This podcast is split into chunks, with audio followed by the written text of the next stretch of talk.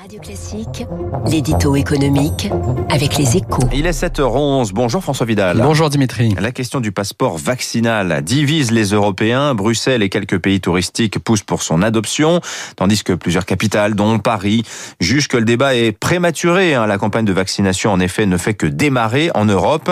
Euh, avis que vous ne partagez pas, François. Mais je, suis, je suis au contraire euh, convaincu que nous ne pourrons pas nous passer d'un passeport euh, vaccinal ou sanitaire, hein, quel que soit le nom qu'on voudra lui donner, et qu'il faut trancher le, ce sujet dès que possible. hein. D'abord parce que pour une fois dans cette crise, cela nous permettrait de régler un problème avant qu'il ne devienne urgent, ce dont personne ne se plaindra.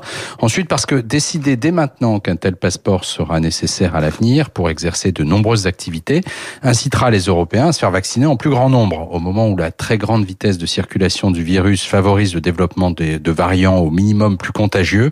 Ce serait la plus élémentaire prudence. Mais imposer un passeport vaccinal, est-ce que ce serait pas surtout, euh, François, une façon de rendre euh, le vaccin obligatoire sans le dire? Qui peut croire qu'on pourra espérer retrouver, si ce n'est nos vies d'avant, en tout cas une activité économique normale en continuant à nous reposer en priorité sur des tests hétérogènes et n'offrant pas de réelle sécurité dans la durée.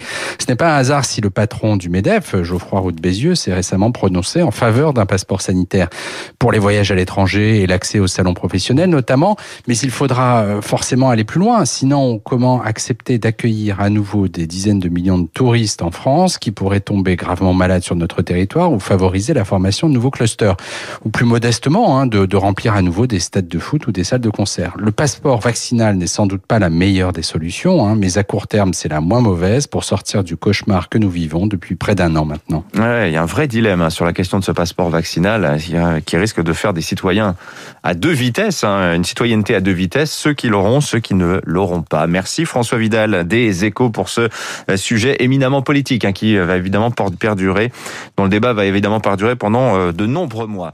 Il est 7h.